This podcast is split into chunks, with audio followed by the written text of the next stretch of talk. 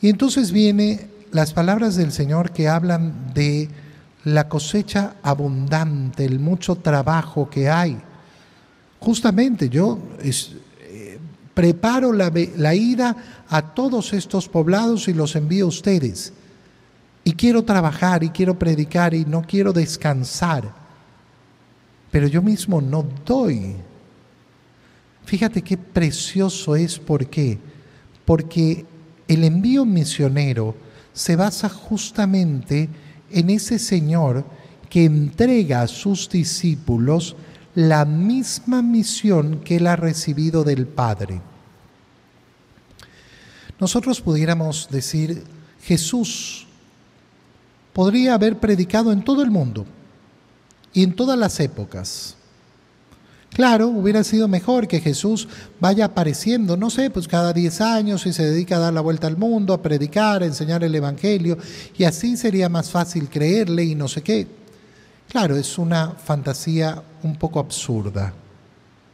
Un poco absurda porque lo que se estaría diciendo es que el modo en que Jesús ha querido hacer las cosas no es el modo correcto. Bueno, esto es verdaderamente absurdo. Pero resulta que cuando vemos la profundidad del Señor, ha querido compartir su misión.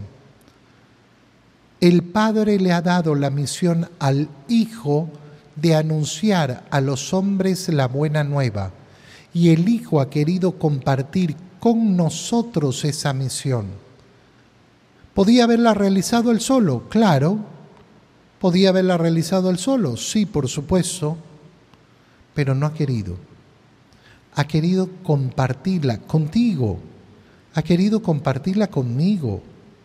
Fíjate lo bello que es entender esto, porque es entender la confianza que el Señor nos tiene. Cuando tú ves una persona que se llena de miedos, no, es que yo no podría predicar, yo no podría dar clases, es que yo no podría ser catequista, es que yo no podría ayudar en un grupo, es que yo no podría, no, porque me lleno de miedos, porque no sé qué. Pero ¿qué confianza tienes entonces en el Señor? El Señor ha confiado en ti, ¿por qué no vas a confiar tú en Él? ¿Y por qué no vas a confiar entonces en ti mismo si Él ha confiado en ti?